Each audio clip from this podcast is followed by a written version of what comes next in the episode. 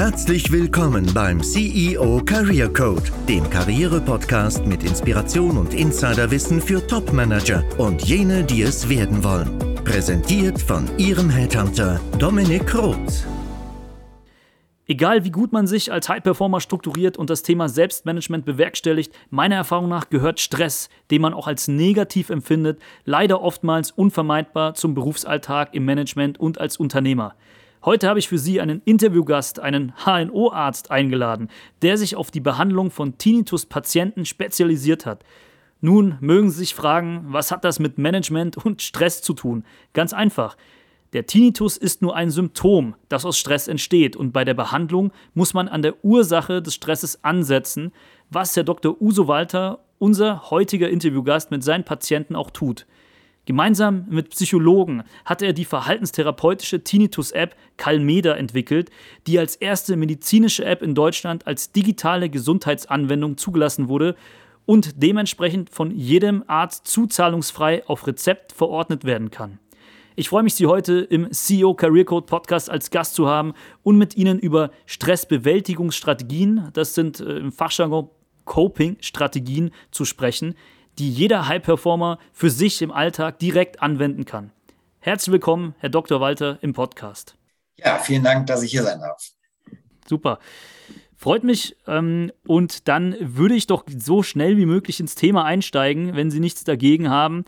Und Sie einfach mal fragen, ja, welche Symptome entstehen denn aus Stress? Genau, ja, Stress ist ja evolutionär gesehen erstmal eine Reaktion auf Gefahr, auf Bedrohung. Und entsprechend muss der Körper in einen Zustand versetzt werden, äh, in dem er sich wehren kann oder eben fliehen kann, das klassische Fight or Flight. Und das betrifft letztlich alle Organ- und Funktionssysteme im Körper. Vom Blutdruck, äh, Herz-Kreislauf-System angefangen, über die Muskulatur bis hin äh, zu unserem äh, Großrechner im Kopf, dem Gehirn, was da auch, äh, wo es deutliche Veränderungen gibt teilweise, was jeder merkt, der mal mehrere Stunden Stress am Stück hatte, äh, dann verändert sich auch die Reaktionsweise, zum Beispiel in der Kommunikation, es kann eben auch zu Hörverarbeitungsstörungen kommen, was man geräuschempfindlich wird zum Beispiel. Also die ganze Wahrnehmung verändert sich und ähm, viele Symptome ähm, sind erstmal unterschwellig, das heißt, die gehen auch wieder weg. Aber wenn es eben dauerhafter Stress ist, dann kann es tatsächlich auch krank machen. Und dann kann es unter anderem eben auch zu Tinnitus führen, weil die Hörverarbeitung, die normalerweise uns vor unwichtigen Geräuschen bewahrt und sowas wegfiltert, äh, die wird dann immer durchlässiger. Das liegt daran, dass man bei Gefahr natürlich auch wissen muss, was um einen herum passiert.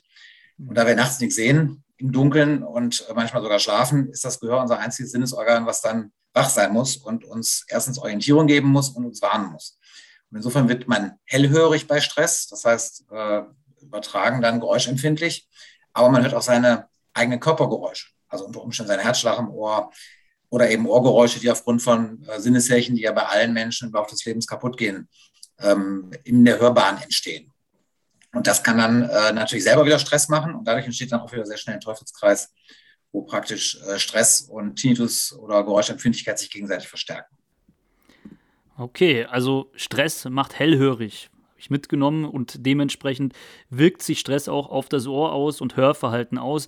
Gibt es da irgendwo Unterschiede zwischen jetzt einem Hörsturz und Tinnitus im Fachterminus? Also ist das synonym zu verwenden oder wie sieht es da aus? Also Tinnitus ist jetzt erstmal nur ein Geräusch. Das heißt, äh, um es mal etwas salopp zu sagen, jeder Mensch hat Ohrgeräusche, die meisten hören sie noch nicht, weil die Hörverarbeitung eben gut funktioniert und das wegfiltert.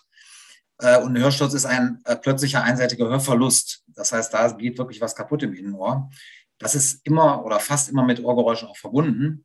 Ähm, das ist aber kein Synonym. Das heißt, Hörsturz wäre eine mögliche Ursache für Tinnitus. Da muss man auch wirklich äh, was tun, weil organisch was kaputt ist. Äh, häufig gibt es aber auch eben Ohrgeräusche ohne organische Veränderung. Also modern gesprochen äh, ist da nicht die Hardware kaputt, sondern die Software defekt. Und äh, da muss man ein bisschen anders auch agieren natürlich bei der Behandlung. Mhm. Zweiteres, wenn die Software defekt ist, dann sind das wahrscheinlich symptomatische, es ist symptomatisch für Stress, oder? Genau, das ist einer der Hauptgründe. Daneben spielen auch muskuläre Verspannungen eine Rolle, also insbesondere Kiefergelenksverspannungen, Nackenverspannungen, die auch sehr verbreitet sind, auch häufig stressbedingt sind. Die machen die Hörbahn durchlässiger, also diesen, dieser Filter wird immer durchlässiger im Kopf. Dadurch hört man Sachen, die man gar nicht hören möchte. Und das, was man eigentlich hören möchte, versteht man immer schlechter. Das heißt, die ganze äh, Hörverarbeitung verändert sich tatsächlich. Mhm. Wie viele Ihrer Patienten sind denn so im Top-Management oder im Management angesiedelt, beziehungsweise haben einen stressigen Berufsalltag? Ähm, das ist schon relativ viel. Also das ist sicher eine der Hauptrisikogruppen auch, ähm, die eben unter Dauerstrom stehen, weil eben gerade im Management natürlich auch mal neue Anforderungen kommen. Das Gehirn ist aber eigentlich darauf eingestellt und programmiert, immer das Gleiche zu tun. Äh, daran ist die Menschheit immer gut gewesen. Äh, wenn es aber neue Herausforderungen gibt, wenn man sich ständig auf neue Sachverhalte einstellen muss oder auf neue Menschen in der Kommunikation einstellen muss, dann ist das fürs Gehirn Stress. Äh, selbst wenn es sogar positiver Stress ist, äh, im Sinne von äh, erfolgreichen Geschäftsverhandlungen oder solchen Sachen. Aber jede Veränderung äh, und jede neue Herausforderung ähm, bewirkt eine Alarmreaktion im Körper, weil man sich neu einstellen muss, weil man Risiken einschätzen muss und so weiter. Und deswegen ist natürlich gerade der Beruf des äh, Managers und je höher in der Hierarchie, desto mehr äh, ein klassischer, ähm, ja, klassisches Risikofaktor praktisch auch für Tinnitus. Wirklich auch bei positivem Stress, weil ich höre immer, Burnout entsteht durch negativen Stress. Gehen wir in dem Podcast auch nochmal das eine oder andere Mal drauf ein im Übrigen. Ähm, aber ist auch positiver Stress, also Erfolge hintereinander zu feiern mit einer gewissen Abwechslung, was ja auch ein starker Motivator sein kann. Autonomie erleben, Abwechslungsreichtum sind immer die Hauptargumente für jemanden, einen Job zu wechseln im Management. Ist es nicht Geld oder andere Faktoren? Also ist das dann auch äh, gefährdend für den Körper? Ja, genau. Das ist, wird immer unterschätzt, weil ähm, man unter Stress dann immer Überarbeitung versteht oder äh, einen blöden Chef oder solche Sachen. Aber tatsächlich Beförderung, äh, Jobwechsel äh, und so weiter stellen das Gehirn immer wieder für neue Aufgaben. Und selbst wenn das als positiver Stress erlebt wird, was ja auch, äh, sagen wir mal, als die Lebensqualität ausmacht, wie Sie schon richtig gesagt haben, ähm, kann das dauerhaft dazu führen, dass das äh, Gehirn eben Stressreaktionen entwickelt, die dann zu solchen Verarbeitungsstörungen im Sinne von Tinnitus zum Beispiel oder Bluthochdruckerkrankungen oder Ähnlichem führen. Mhm. Kann es sein, dass vielen nicht bewusst ist? Denn ich höre, also medial hört man immer nur, auch nur vielleicht mit einem Ohr zu und ähm, bekommt man mit, wenn es um negativen Stress kommt, dass positiv äh, Stress äh, und ich meine, es ist ja vielleicht auch gar kein Stress im Erleben, kein negatives Erleben, sich dann trotzdem symptomatisch auf den Körper auswirken kann, war mir neu. Ja, ich denke dem einen oder anderen Zuhörer auch. Ja, ja, vielleicht kann ich mal ein Beispiel erklären. Das habe ich jetzt äh, neulich mal in, meiner, in meinem YouTube-Kanal auch gebracht. Wenn man seine Straße schön gerade ausfährt, ich sage mal auf der Autobahn, dann kann man auch mal mit 200 drüber rasen. Das ist, läuft alles unterbewusst ab. Das heißt, das Gehirn ist da nicht groß gefordert. Das, äh, hinterher weiß man gar nicht mehr, wie man richtig von A nach B gekommen ist. Wenn man aber in einer kurvigen Bergstrecke ist, die unübersichtlich wird, wo also ständig die Richtung wechselt, dann muss man schon so ein bisschen aufpassen, dass man nicht von der Fahrbahn abkommt und irgendeinen Unfall macht. Und so ähnlich ist es dann eben, wenn im Beruf ständig Abwechslung ist zum Beispiel oder im Privatleben. Äh, und das sind natürlich heute die Anforderungen auch ganz anders als vor einer Generation zum Beispiel. Das heißt, selbst junge Leute heute schon haben ja nicht mehr diesen geradlinigen äh, beruflichen Werdegang oder privaten Werdegang, sondern äh, stehen oft vor Jobwechseln, Umzügen, Partnerwechseln und so weiter. Und ähm, das macht sich auch daran bemerkbar, dass zum Beispiel die Patienten mit Tinnitus immer jünger werden. Mhm, interessant. Also könnte ja auch mich betreffen. Also ich hatte, ich habe gerade meinen Kalender parallel offen. Ich hatte heute acht verschiedene Termine schon und die ganze Woche ging so, wobei ich dazu sagen muss, dass ich mich sehr schlecht organisiert habe, so eine Woche nach dem wohlverdienten Urlaub.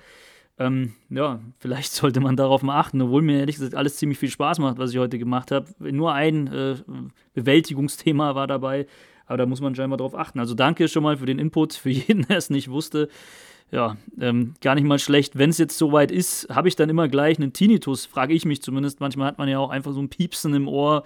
Muss man dann gleich besorgt sein? Nein, das sicher nicht. Also in der Regel sind es ja reversible Sachen. Also gerade wenn man mal so einen stressigen Tag hatte, total verbissen ist, wie man so schön sagt, also auch Muskelspannung äh, entwickelt hat, dann kann es schon mal piepsen. Das geht dann in der Regel auch schnell wieder weg. Und da muss man sich auch keine Sorgen machen, außer dass man es vielleicht so als erstes kleines persönliches Alarmglöckchen interpretieren sollte. Ähm, Erst wenn es dann über ein, zwei Tage nicht weggeht oder wenn es sehr laut wird oder wenn Hörverlust damit verbunden ist, dann sollte man schon abklären beim Arzt äh, und einen Hörtest machen und gucken, ob man da akut jetzt äh, wirklich medikamentös was äh, machen muss, weil zum Beispiel dann tatsächlich irgendwo ein Problem am Ohr ist. Oder ob es dann eher durch Erholungsmaßnahmen, einfach mal einen Tag abspannen, mal in eine Sauna gehen oder einfach mal durch den Wald rennen, sich dann auch wieder ähm, ja, äh, wegmachen lässt. Okay. Mhm. Wenn es dann so weit ist, ich glaube, dann gibt es Behandlungsmethoden, da brauchen wir nicht so intensiv drauf eingehen. Da kann ich den YouTube-Kanal empfehlen von Herrn Dr. Uso Walter, wenn es dann wirklich um Tinnitus-Behandlung geht. Wenn wir jetzt aber noch nicht in die Symptomforschung oder Symptombehandlung gehen, sondern wenn wir uns auf das Thema konzentrieren, der Ursache, ist es ja Stress, wie auch eingeleitet Können Sie uns einfach drei Hacks gegen Stress mitgeben? Blitz, äh, Blitzentspannungstechniken. Ich weiß ja auch, dass Sie sehr viel aus der chinesischen Medizin haben und äh, dass Sie auch sehr viel Wissen, über sehr viel Wissen verfügen, was Akupunktur angeht. Vielleicht können Sie uns da einfach mal so drei nützliche Tipps im Alltag mitgeben. Mhm. Also äh, eine Sache ist sicher ganz wichtig, was man sich mal vor Augen halten muss. Spannung baut sich ja so im Laufe des Tages allmählich auf.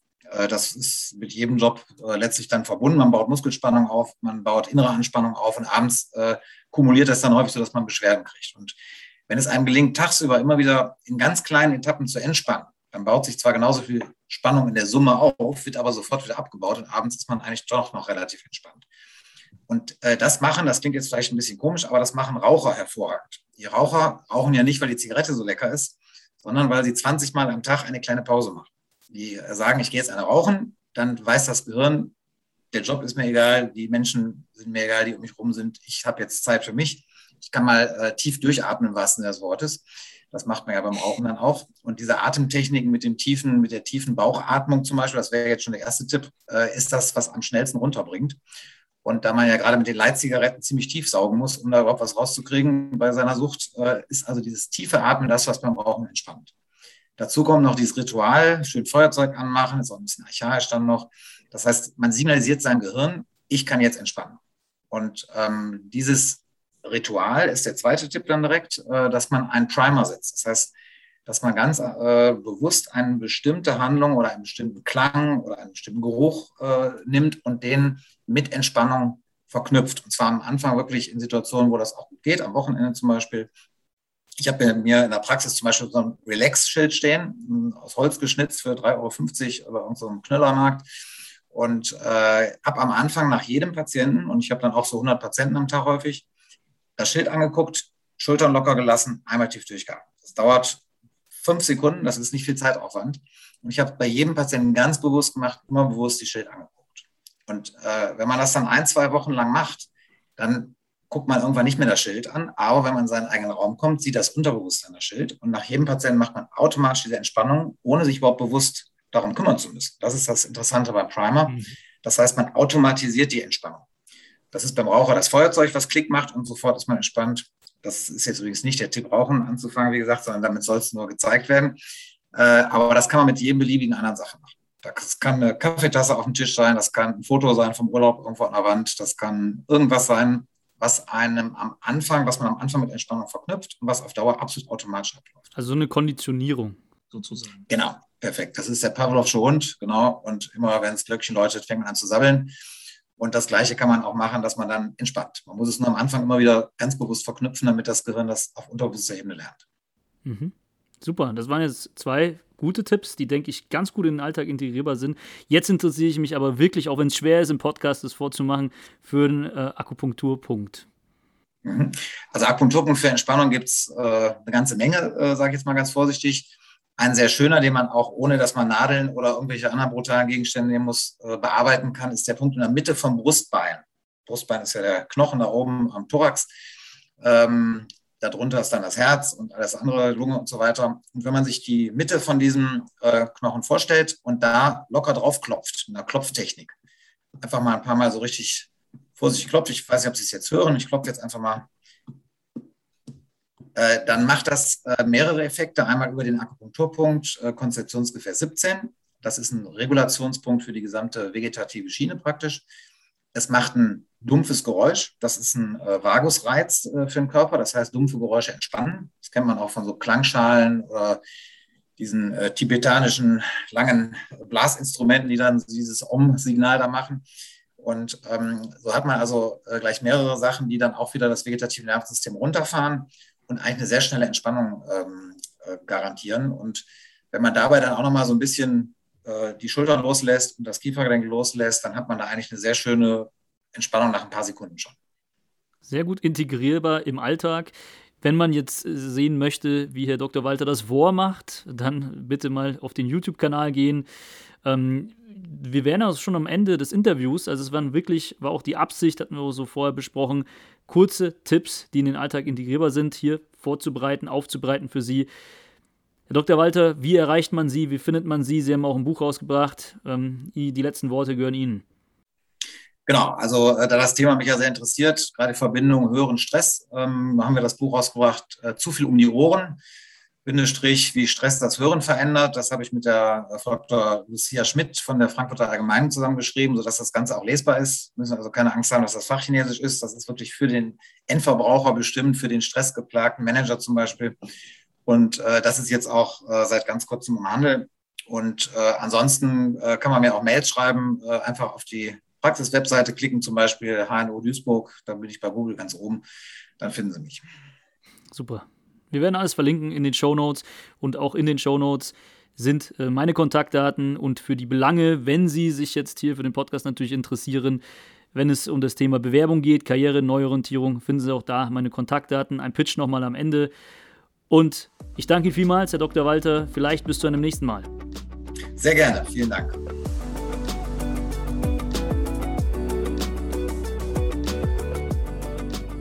Wenn Ihnen als Zuhörer, Zuhörerin diese Interviews eine Inspiration sind, beziehungsweise Sie aus meinen Episoden ohne Interviewpartner einen wahren Mehrwert für Ihre Karriere beziehen, freue ich mich, wenn Sie den Podcast abonnieren, um zukünftige Inhalte nicht zu verpassen. Treten Sie auch gerne in Kontakt mit mir, falls Sie im Unternehmen bei der Suche und Auswahl nach geeigneten Führungskräften Unterstützung suchen oder Sie sich als Führungskraft selbst in der Neuorientierung befinden, also zum Beispiel den nächsten Job antreten möchten oder ein Aufsichtsrats- bzw. Beiratsmandat anstreben. Sehen Sie hierzu mal in die Shownotes dieser Folge, denn dort finden Sie die entsprechenden Kontaktmöglichkeiten je nach Bedarf. Dort finden Sie auch eine kostenfreie Video-Fallstudie verlinkt mit ersten Tipps für Ihre Neuorientierung. In jedem Fall rate ich Ihnen dazu, den Podcast zu abonnieren, wie gesagt, denn wir beleuchten Karriere weiterhin auf einer ganzheitlichen Ebene. Ich freue mich auf die nächsten Episoden mit Ihnen. Ihr Dominik Roth.